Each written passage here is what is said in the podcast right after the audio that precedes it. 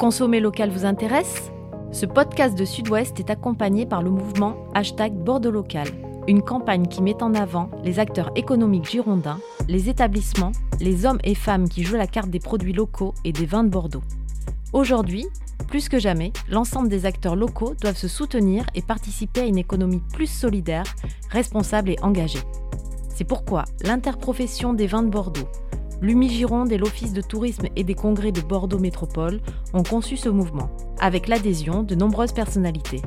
Si vous aussi vous êtes hashtag Bordeaux Local, rejoignez-nous en découvrant les établissements qui mettent en avant les produits locaux, en vous inscrivant sur bordeauxlocal.fr et en partageant le hashtag Bordeaux Local.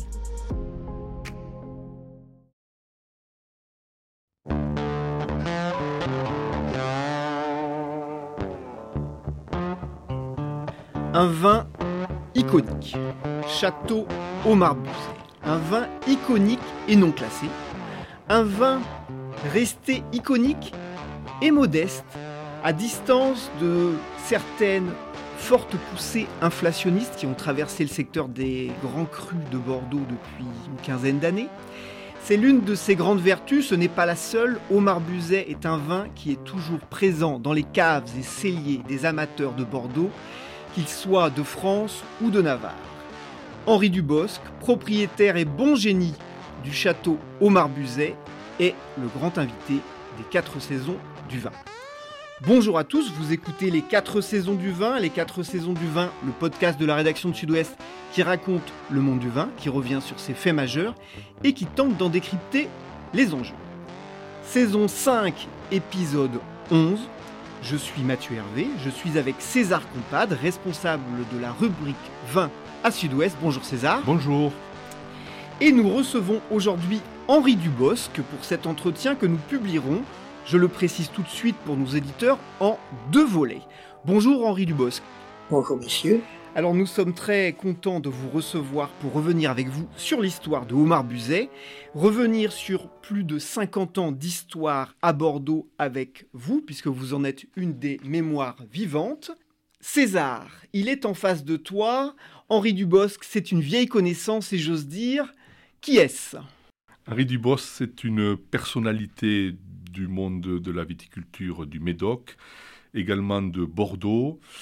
Euh, il nous l'expliquera, sa famille est partie d'à peu près rien, a réussi à monter un vignoble qui est aujourd'hui une référence, le château Aumar-Buzet, connu, reconnu localement, internationalement, et la chance que nous avons en écoutant Henri Dubos, c'est qu'au-delà de la viticulture, il nous parlera de Talleyrand beaucoup, il nous parlera de la vie, il nous parlera peut-être de la volupté, je sais que c'est un terme qui lui tient à cœur. Voilà, donc Henri Dubos, c'est le vin, mais c'est la vie à travers le vin. Alors on va, on va commencer avec vous avec l'histoire du domaine. On reviendra sur les propriétés euh, Omar Buzet et les autres, euh, puisque vous avez plusieurs propriétés. Mais d'abord, commençons euh, par le début de l'histoire, si je puis me permettre, Henri Dubosc. Euh, nous sommes en 1952 et que se passe-t-il en 1952 En 1952, mon père, Hervé Dubosc, euh, comme l'a dit César Compadre, euh, venu de presque rien, sous-chef de gare à Langon, voulant, parce que ambitieux et peut-être orgueilleux, voulant faire, comme on disait à l'époque, quelque chose, lisant le journal, se rend compte, je ne sais pas si c'était Sud-Ouest, lisant le journal, se rend compte qu'il y avait un vignoble de 7 hectares de vignes à acquérir en rente viagère à Saint-Estèphe. Mon père, qui est sans un sou et qui voulait faire quelque chose, trouve cette idée d'acquérir un château, lui le, le Minus Abbas, devenant châtelain, sans bourse déliée, en s'engageant à donner le quart de la récolte à l'ancien propriétaire, trouve l'aubaine fabuleuse et acquiert en 1952 en rente viagère une propriété qui s'appelait Château au Marbuzet. Pourquoi au Marbuzet Parce qu'en 1815, le plus vaste, un des plus vastes domaines, mais peut-être le plus vaste vignoble du Médoc, est le domaine de Marbuzet, qui appartient à une famille d'immigrés jacobites, les McCarthy. En 1848, comme ça arrive euh, très souvent, vous savez, il n'y a pas eu besoin de Marx et de Mitterrand pour euh, euh, appliquer cette loi qui fait que les riches sont un peu condamnés à s'appauvrir et que les pauvres, s'ils sont valeureux, sont condamnés à s'enrichir. suivant cette formule, les McCarthy, pressés qu'ils étaient par une guerre de succession difficile, entreprennent de vendre ce vaste domaine en 1848, vous ai-je dit.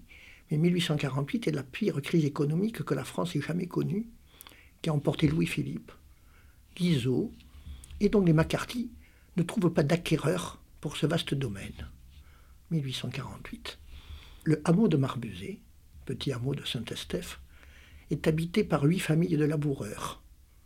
Laboureurs, vous savez, comme à l'époque, les, les, gens se groupaient par, profession pour s'entraider.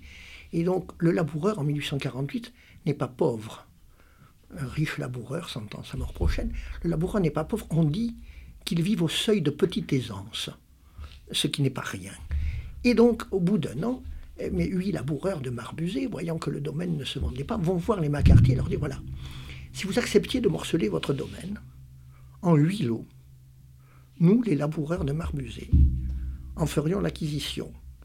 Qui Poissonnier en prendrait 7 hectares, qui Maté en prendrait 6 hectares, qui Raymond en prendrait 5 hectares, etc. Les McCarthy hésitent parce que ce n'était pas ce à quoi ils s'attendaient, le morcellement de l'environnement, mais nécessité faisant en loi. Mais huit laboureurs de Marbuzet font l'acquisition du domaine de Marbuzet. Et bien sûr, chacun donne un nom au domaine à la superficie qu'il acquiert.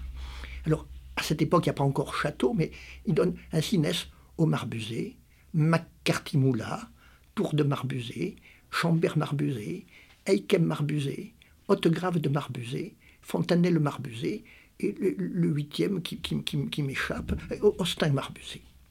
Le lot, de, de, de, de, 7 hectares qui s'appelle Omar est celui que mon père acquiert en 1952 et de 1952 à 1996. Mon père d'abord, moi ensuite, avons acquis les sept autres lots qui manquaient pour reconstruire la totalité du patrimoine qui fut celui des McCarthy. Ainsi, j'aime à dire que ma vigne m'a attendu 45 ans pour se donner en totalité à moi. Ce qui m'amène à penser que euh, mon vin a été, ma vigne m'a attendu 45 ans pour se donner à total. Et moi, moi, je vous le disais, et je ne pense pas qu'aucune femme aurait eu la même patience pour m'attendre 45 ans. Ainsi, euh, mon histoire, c'est l'histoire d'un homme qui a été aimé de sa vigne. Alors justement, on va, on va positionner, entre guillemets, ces, vignes dans la, carte mentale euh, des amateurs. Euh, alors vous allez euh, justement nous, aider là-dedans. Omar Buzet, donc AOC Saint-Estèphe, je, le précise bien pour nos auditeurs.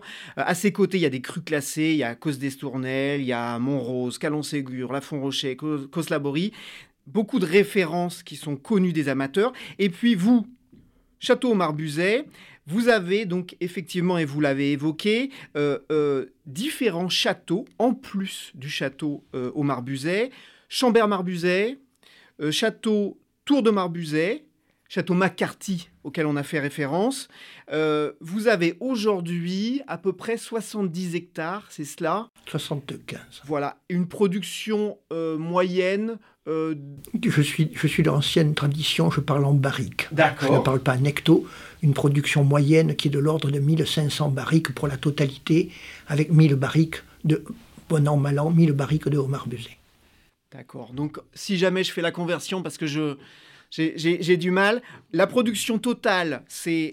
1500 euh, barriques, donc multiplié par 2,25 et vous allez avoir le, volume. Je, calcule en bouteilles, 400, 450 000 bouteilles. voilà, 1500 ben, barriques multiplié par 300, comme dit César Compadre, 450 000 bouteilles. Très bien. Au moins, on a, on a un repère, effectivement, de... 450... Toutes marques confondues. Tout à fait, toutes marques euh, confondues. Alors reprenons le, reprenons le, fil. Nous sommes donc en 1952. Euh, Hervé Dubosc, votre père, euh, a fait euh, l'acquisition de ces 7 hectares en rente viagère. il, est chef de gare de profession, vous l'avez Sous-chef de gare. Sous-chef de gare de profession. Il est rare que les Dubosc, soyons sûrs, nous sommes sous, souvent. Mais il est vaillant, il est vaillant. Et alors qu'est-ce qui se passe? Il est vaillant, il est industrieux, il est volontaire, il a on dit, c'est un lieu commun, que tout homme qui réussit avait au départ une cathédrale dans le ventre. Ben, il avait une cathédrale dans le ventre. Il, avait eu le privilège d'avoir été élève de bureau en gare de Gondrin dans le Gers. je ne sais pas si vous voyez ce qu'est Gondrin. Gondrin est un, petit, petit, village entre Condon et Eose.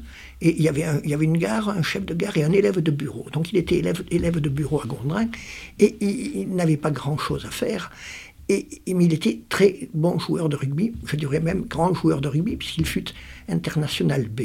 Et donc, n'ayant rien à faire, pas grand-chose, élève de bureau en gare de Gondrin, il passait ses journées à courir, à sprinter le long de la voie ferrée, des journées entières. Et en bas de la voie ferrée, il y avait des vignerons, euh, et surtout la fille des vignerons, euh, dont il disait Mais qu'est-ce que à quête? Ce qui en patois veut dire Il est fou celui-là il court tout le temps. Mais la fille du vigneron trouvait que le coureur avait des cuisses agréables, et ainsi elle est devenue ma mère. Et Elisabeth Caillavé. Caillavé, nom un peu célèbre, puisque mon cousin euh, Henri Caillavé est assez connu dans le monde.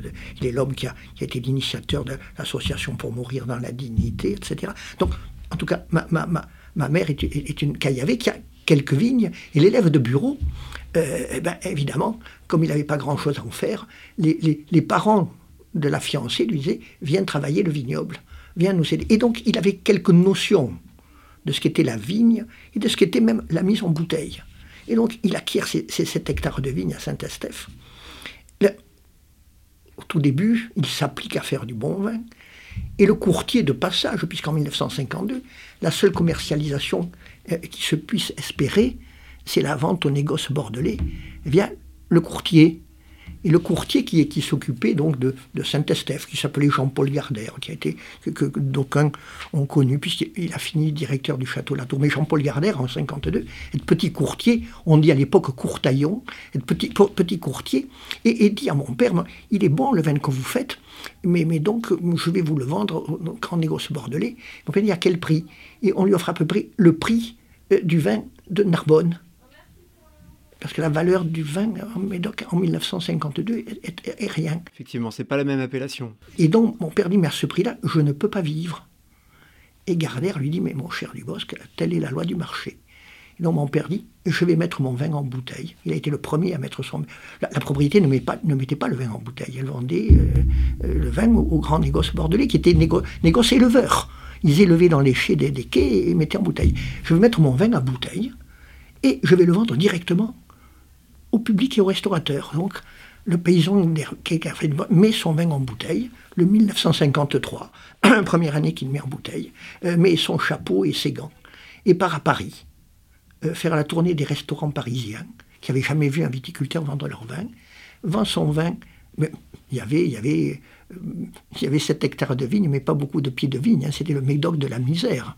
Hein. il, y avait, il, y avait, il y avait ce qu'on disait les vendangeurs, beaucoup de dimanches. C'est-à-dire, pour le vendangeur, il y avait un pied de vigne, un dimanche, un autre pied de vigne. Hein. Donc, et donc, la production était à peu près de 30 000 bouteilles. Et donc, il vend ces 30 000 bouteilles euh, d'abord à la restauration parisienne, et puis, comme il est, un grand travailleur, il imprime euh, avec un duplicateur, une Ronéo, il imprime une circulaire euh, qu'il envoie en tapant toutes les nuits des, enveloppes à tous les médecins de France, ayant calculé que le médecin, d'abord à l'époque était le nanti du village, qui de plus travaillait nuit et jour, et n'avait qu'un plaisir quand il rentrait le soir, boire une bonne bouteille de vin avec l'entrecôte que lui cuisinait sa femme. Et donc, il a commencé à vendre ses 30 000 bouteilles directement à la restauration parisienne et aux médecins de France. César, je me tourne vers toi parce que c'est une plongée dans l'histoire du Médoc que nous propose Henri Dubosc et c'est aussi finalement le début d'une nouvelle forme de distribution et le début, mais vraiment les prémices prémices de le no-tourisme, puisque on reçoit à la propriété à cette époque-là. Comme le dit M. Dubos, le Médoc à l'époque euh, était pauvre et l'essentiel de des transactions se faisait en vrac. Et donc, la nouveauté, effectivement, un, c'est de le mettre en bouteille. Deux, c'est d'aller au-devant du, du public et du client, puisqu'à l'époque, c'était essentiellement les négociants qui étaient en contact euh, avec la clientèle. Et après, M. Dubos va nous l'expliquer. Il a beaucoup reçu à la propriété, et je crois que vous avez 15 ou 16 000 noms dans votre fichier client, et je pense que vous les avez pratiquement tous rencontrés. Donc ça veut dire que vous êtes, euh, Mathieu, tu as raison, vous êtes le, comment dirais-je, le début de la relation client, quoi. Voilà, le, début de la relation client. Le grand pionnier, oui. Et de plus, avantage extraordinaire, c'est que mon père est, sans un sou. Première récolte. Il n'y a pas de barrique à Omar Buzet. Alors c'est la première fois qu'on entend ici avantage extraordinaire, mon père est sans un sou. Ah ben oui, je vous dis, le, pauvre euh, travailleur est condamné à s'enrichir. Et c'est un avantage que de fois mon père m'a reproché quand il me, quand tensait. Ça se voit que tu n'as jamais été pauvre. Et, je dis, avantage, mon père était sans un sou, donc pas de barrique. Il achète des barriques neuves pour loger le vin. il trouve que ce vin, logé dans des barriques neuves, lui donne un goût particulier qui lui plaît. Et donc, on n'a pas de meubles à la maison, ma mère, on a des caisses sur lesquelles on, mange, et ma mère lui dit, mais tu te ruines à acheter des barriques, tu ferais bien mieux d'acheter des meubles. Non, les barriques, on a été les pionniers de la mise en bouteille, hors les premiers crus, les pionniers du logement en barrique neuve. Goût révolutionnaire. Inutile que cet ensemble de choses, mise en bouteille par le paysan, euh, vente directe, goût particulier venant d'un logement particulier, a fait que le, le négoce bordelais s'est insurgé contre nous. Et on a dit pique-pendre de Dubosc, qui n'était pas un viticulteur, c'était un marchand, euh, qui euh, donnait un goût à son vin qui n'était pas un goût de terroir, qui était un, on appelait le homard musée, le vin du charpentier. Mais, il y avait un marché. Non, c'est un goût qui correspondait au public. Parce qu'à l'époque, boire un grand Saint-Estèphe, euh, il fallait attendre 20 ans pour le boire. Alors que par hasard. Hein. les, grandes découvertes se font par hasard. par hasard, la, barrique neuve, je l'ai su par la suite, euh, euh, suaviser le vin. Pourquoi? Parce que le tanin de vin, qui est un tanin, ça m'a été appris par le doyen Taillot, qui a été président de l'Académie de médecine, qui était client, et qui m'avait expliqué de manière très savante que les tanins de vin étaient des tanins catéchiques, à saveur acre et mordante, alors que les tanins de chêne de certaines forêts de France étaient des, des tanins pyrogaliques, c'est-à-dire à saveur onctueuse et fruitée, et qu'ainsi le pyrogalique phagocytait le catéchique pour donner à mon vin une rondeur, une suavité inattendue et inconnue dans le monde du vin. Mes détracteurs disaient à l'époque que Omar Buzet, tant il était jovial à la mise en bouteille, était la pute des vins du Médoc. Alors là, vous, prenez de l'avance, Henri Dubosc. Revenons à 1962, parce que 1962, il me semble que c'est une année importante pour vous, pour votre père et pour la propriété, puisque vous débarquez réellement aux affaires. J'avais en tête, envie, depuis, vous savez, quand on, est, quand on a 4 ans, qu'est-ce que tu veux faire euh, Pompier, aviateur Étant donné que j'avais une, enfance très, de, santé très, très, très, très incertaine, vous voyez, j'allais à l'école euh, la moitié de l'année, j'étais malade tout le reste du temps. Et donc, je passais beaucoup de temps chez les médecins. Et mon idéal, c'était d'être médecin. Et donc, euh, j'avais fait sciences expérimentales dans ce but à l'époque. La carrière pour médecin, c'était sciences expérimentales, PCB, euh, et puis première, voilà. Donc, euh, mon intention était de faire médecine. Donc, j'avais fait tout pour ça. Et après mon bac sciences ex, qui, était en, en, juin 62, mon père me dit Que fais-tu cet après-midi? Parce qu'inutile de vous dire que pendant les vacances, de Pâques, de Noël et, grandes vacances, euh, j'étais convoqué par mon père à soutirer les vins, à, faire les mises en bouteille, et, de telle façon que je, lui avais dit un jour, je ne ferai jamais ton métier, parce que euh, ces, journées-là commençaient à 4 heures du matin, et se finissait à 8 heures le soir, avec un bref intermède pour le, déjeuner de midi. Et, mon père agrémentait mon, mon, lever de 4 heures du matin en me faisant chauffer le café et en me disant Tu vois, Henri, à 4 heures du matin, tu ne trouveras jamais une femme qui te fera chauffer le café. Il avait raison. Et, donc, euh, je l'avais dit, ce métier, euh, pendant les vacances de Noël, vacances de Pâques, euh, tous mes amis de lycée allaient au ski ou ailleurs. Moi, je revenais avec les ongles incrustés de tanin, qui en dépit des litres de javel que je mettais dessus par honte, étaient tout, tout, tout, tout, maculés de, de, de, tanin. Et j'avais honte. parce que, et donc je disais, ce métier, je le ferai jamais. Hein, et, je ferai médecin. Bon. Donc, bac passé, après-midi tranquille. Mon père me dit Qu'est-ce que tu fais cet après-midi? Eh bien, je dis Je vais m'inscrire à la fac de médecine. Ah bon? Il me dit Tu, vas faire médecine? Bon, ben, il me dit Étant donné que tout ce que j'ai fait, c'était quand même pour qu'il y ait une suite, euh, j'en prends bonne note, prends ça aussi bonne note, je mets au Marbusé en vente. Je ne vais pas m'escrimer si tu ne dois pas prendre la suite.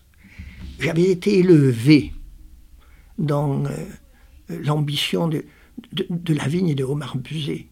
Mon père me disait, tu sais, euh, pauvre comme on est, seule la vigne nous sortira de notre état de glébeux. Et d'ailleurs, c'est amusant, je, vous le dis, d'ailleurs, la grande formation que m'a donnée mon père à cette époque-là, vous voyez, j'allais être étudiant, si tu sais Henri, pour réussir, puisqu'on veut réussir, il y a trois éléments qui sont incontournables il faut que tu travailles. Mais que, tu travailles plus que les autres, et en face, il n'y a pas que des feignants. Ensuite, il me dit, cultive-toi du plus que tu pourras. Parce qu'en venant d'où on vient, si tu réussis et si tu es inculte, on se moquera de toi. Sois toujours en mesure de euh, t'en tirer, même de, de, claquer, de, de, claquer sa voix à quiconque tu humilieras par la culture. Donc cultive-toi du... et si tu peux, fait jouir les femmes. Les trois éléments d'éducation que m'a donné mon père. Alors, monsieur, j'ai beaucoup travaillé. Tout le monde, mais j'ai vraiment beaucoup travaillé. Je me suis cultivé du mieux que j'ai pu, surtout en lisant beaucoup Talleyrand. Et en lisant Talleyrand, vous savez, il y a toujours la réplique de l'esprit euh, qui, fait que on a toujours le dernier mot à peu près. Quant à la troisième, euh, j'ai réussi trois fois dans ma vie mais je crois que c'était trois simulatrices. Et donc, donc voilà les critères d'éducation. Donc, euh, je voulais faire médecine. Et mon père me dit en vends au c'était, c'était l'effondrement de tout ce à quoi j'avais cru pour m'en sortir. Et je lui dis le lendemain, ne mets pas moi, je viens avec toi. Ainsi, le 1er octobre 1962, j'ai rejoint mon père qui me dit Bon, mais Henri, puisque tu me rejoins, j'en suis enchanté. Bon, euh, avant toute chose, on va aller à Bordeaux, aux enfants de la mer sur les quais, et je vais t'acheter deux costumes. Je dis Papa, j'en ai pas besoin, je suis. Non, non, je vais t'acheter deux. Il m'a acheté deux bleus de chauffe. Je ne sais pas si vous voyez ce qu'est le bleu de chauffe. Ah si, je vois très bien. Il m'a acheté deux bleus de chauffe et il m'a dit voilà tes deux costumes. Il faut travailler plus que les autres, quoi. Et tu vas aller dans le chai et à la vigne. Donc 62, je, je rejoins mon père euh, à la propriété et en, soutirant les barriques, en 1962, à Marbuzet, il n'y a pas l'eau courante. Donc le soutirage des barriques se fait avec une pompe qu'il y a à 50 mètres du chai, deux arrosoirs, une première eau pour rincer la première, les premiers lits de barriques et une deuxième pour affiner la barrique. Euh, c'était un, travail. Plus personne n'imagine ce qui était le travail à l'époque, on, soutirait sans eau courante. À ce moment-là, la, propriété, euh, ça représente euh, quoi? En 62, alors pour aller dans le sens, je vais vous, je vais vous donner une chronologie. Je vous dis, mon père a acquis Omar Buzet en 52 en rente viagère, c'est-à-dire pour rien. Mmh. En 58, il a acheté Château McCarthy-Moula, toujours en rente viagère, c'est-à-dire pour rien. Et puis après, moi, j'ai commencé à en acheter pour presque rien, pour à peine davantage, pour guère plus, pour un peu plus, pour assez, pour trop, pour infiniment trop. Mais mon infiniment trop est ridicule face aux 1, 2 et 3 millions que payent les acquéreurs de mes vignes voisines aujourd'hui. À preuve récemment, un des grands acquéreurs, je peux le citer, Arkea, qui vient d'acheter, qui a acheté Calon-Ségur, certes troisième, mais il m'a dit euh, l'achat de Calon-Ségur, hectares de vignes, bâtiments, rénovation des bâtiments, ramenés à l'hectare, frise une acquisition de 4 millions d'euros l'hectare. Et il me dit, et vous, monsieur Dubos, qu'avez-vous évalué? Eh bien, moi, je dis, si je compte tout, mon hectare de vigne me revient à 85 000 euros l'hectare. Pour rien, pour presque rien, pour à peine davantage.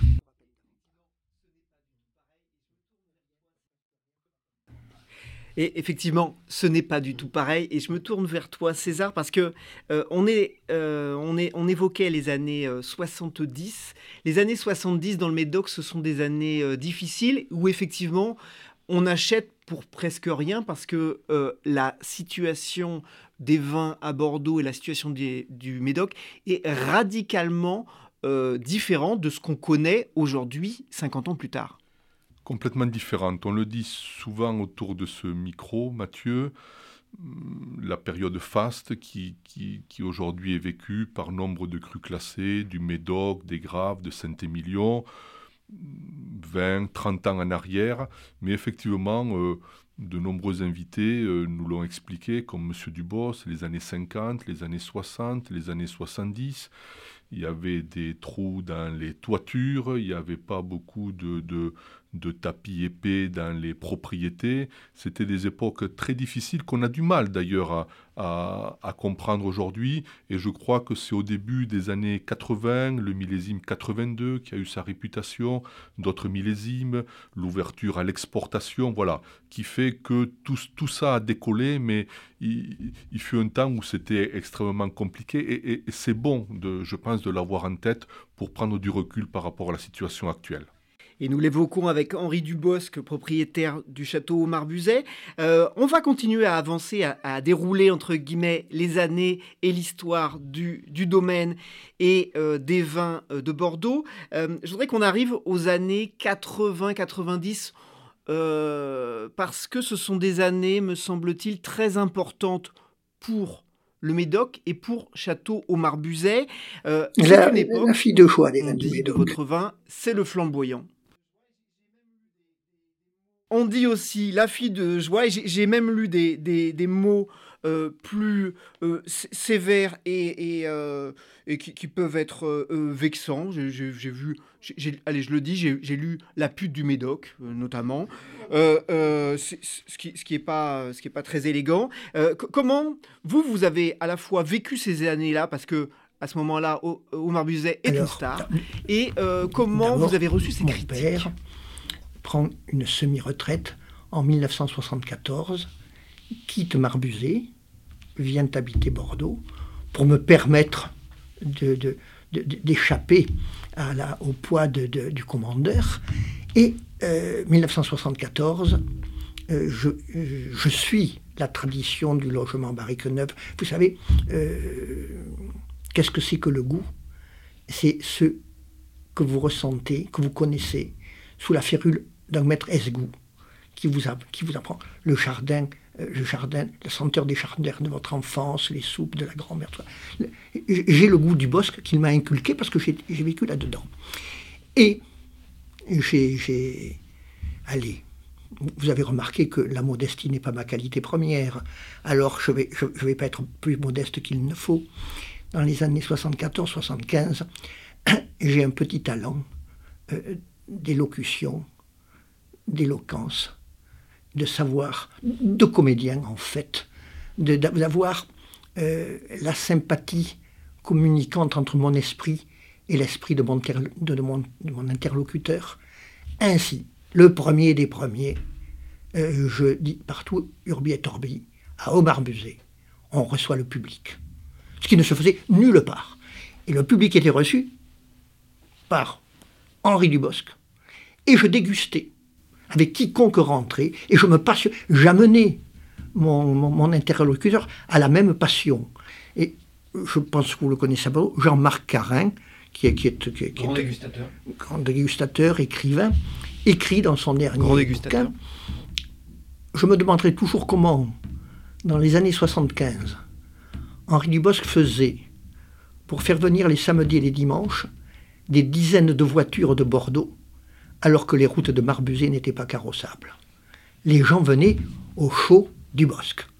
Et j'étais tout seul, je tapais les factures à la machine à écrire, je, mettais mes tripes sur la table, et à la fin, les gens me disaient, je me rappelle, mais on va vous acheter du vin.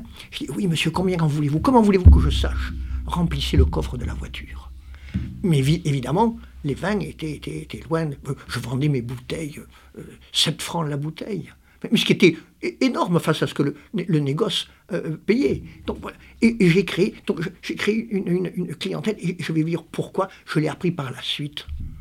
J'ai créé cette. Alors certes, il y avait de la qualité atypique. Hein. Vous, savez, monsieur, puisque vous avez repris le vin, c'est vrai, on a dit de moi, parce que ce vin était séduisant dès la mise en bouteille. On il est bon jeune, il ne vieillira pas. Euh, Omar Musée est la pute des vins du Médoc. Les plus raffinés de mes détracteurs disaient que j'étais le vin à la jupe fendue.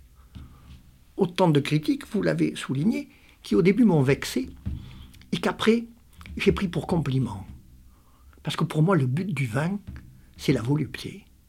Et qu'en matière de volupté, j'ai toujours eu, je ramène à moi, de meilleurs résultats avec les jupes fendues qu'avec les douairières trottement corsetées. Et comme mon vin vieillit merveilleusement, pas grâce à moi, grâce à son terroir, cela tendrait à prouver qu'il est fidèle. Je vous demande le privilège de le croire sincère. Je vous pose la question. Une pute fidèle et sincère. N'est-ce pas le fantasme après lequel nous courons tous? Tout ce que les hommes reprochent à la pute, c'est de l'être avec tout le monde. Mais celle qui ne l'est qu'avec vous, eh ben, c'est une grande dame. C'est ainsi que finissent d'ailleurs les putes intelligentes. Grande dame.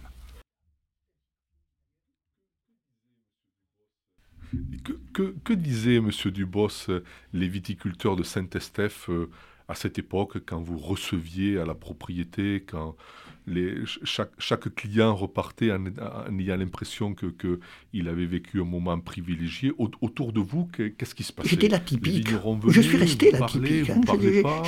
il n'était pas pensable qu'un vigneron. Je vous dis, euh, on, disait, c'est plus un marchand qu'un vigneron. Le vigneron, la tradition euh, voulait, c'est parce qu'on n'était pas du lieu, on aurait, fait comme les autres aussi, parce que mon père arrivait du, Gers, hein, on aurait fait comme les autres, mais, mais, mais, mais, mais, et puis, et je vous dis, j'avais ce goût. Alors on disait, oh ben, euh, euh, du boss, vous, savez, il y avait des repas de label.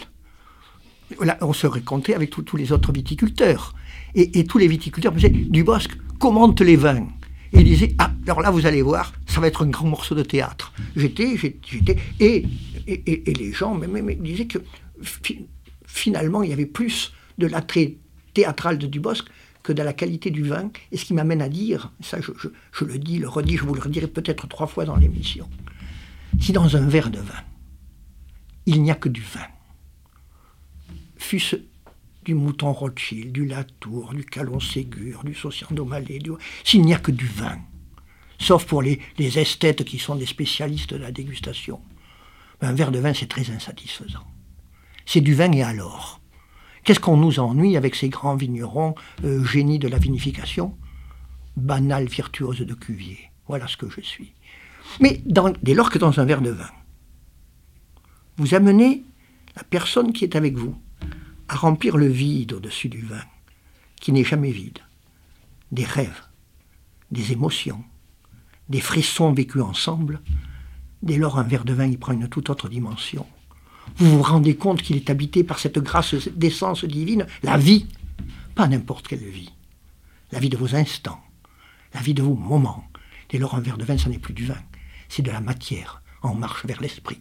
On va continuer à remplir le vide au-dessus du verre de vin avec de la vie, avec cette atypique du Médoc dans une deuxième partie de cette conversation. Ainsi se termine cet épisode des quatre saisons du vin. Merci à tous qui êtes toujours plus nombreux à écouter nos podcasts. N'hésitez pas à nous envoyer vos remarques, avis, suggestions pour de prochains épisodes à podcast.sudouest.fr. Rendez-vous la semaine prochaine pour la suite de cette conversation avec Henri Dubosc, propriétaire du château au Marbuzet.